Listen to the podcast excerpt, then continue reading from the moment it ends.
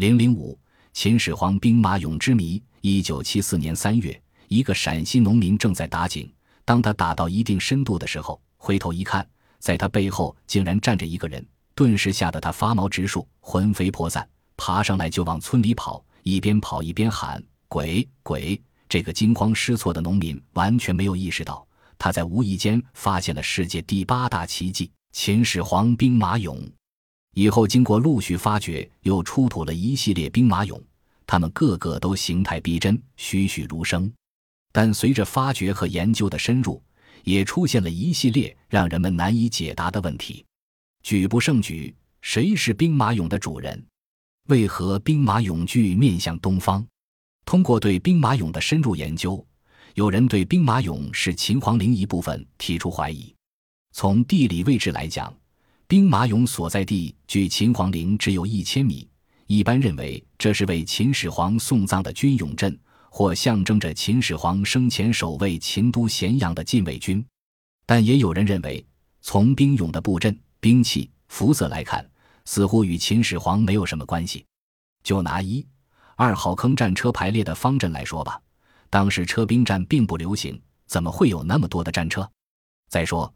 坑中有些兵器十分陈旧低劣，这些东西怎么可以作为秦始皇的陪葬？另外，秦朝崇尚黑色，他们的衣服、旌旗等的颜色都是黑的，但武士俑着装的颜色红、蓝、白、绿都有，与秦朝的习尚不符。因此，有人提出，兵马俑与秦皇陵无关，是为纪念统一全国所述的纪念碑式的东西，要永久留给后人。还有人认为可能是秦皇太后陵的陪葬物。目光炯炯有神的古代武士肃然而立，似乎在等待出征的号角。学者对于出土的四个坑也有各种不同说法。一号坑俑纵横排列，形态逼真，武器配备精良，其制作工艺之精湛令人惊叹不已。但军阵的排列与当时的秦国不同，它是按什么排列的呢？有人认为它是从战国末期以来各种军阵中提炼出来的，也有人认为它是以战车、步兵相间排列的长方形军阵，还有人认为是按照伯中后方的方阵形式排列的，等等，其说不一。二号坑是步兵、车兵、骑兵混合编组，这是按古代什么形式的军阵编组的呢？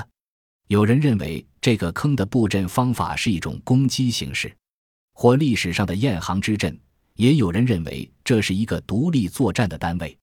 三号坑与一、二号不同，面积不大，也没有几个武士，但制作十分精美。一、二号坑陶俑都是面朝东城战斗队形，而三号坑的陶俑则是环绕四壁面朝内排列，呈警卫队队形。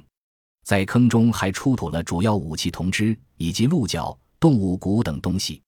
有人分析，此坑可能是三军的指挥部。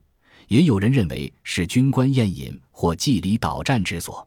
四号坑在二、三号坑之间，那被杂乱堆积的东西没有陶俑。有人认为此坑可能是象征中军的兵马俑坑，也有人认为可能是计划要修的后勤部队俑坑，还有人认为是修筑一、二、三号俑坑取土时挖出的土壕。秦兵马俑还有一个让人不解的问题是。在已出土的八千多兵马俑中，设有一个统帅俑，这又是为什么呢？学者们对此也发表了各种见解。有人认为，可能是因为秦始皇是军中的最高统帅，为维护皇帝的绝对权威和神圣尊严，才没把秦始皇的形象塑造在兵马俑坑里。关于兵俑除三号坑外东面朝东的问题，有人认为，这种面向东方的摆放。表示秦并吞六国、统一天下的决心和气魄。有人认为皇帝陵墓正门朝东，作为守陵兵俑，理所当然应面朝东方。还有的学者分析，太阳从东方升起，武士俑面朝东方，象征着秦王朝政权如同旭日东升。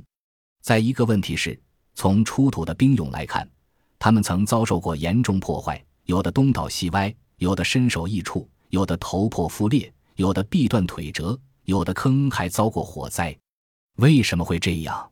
火灾是怎么引起的？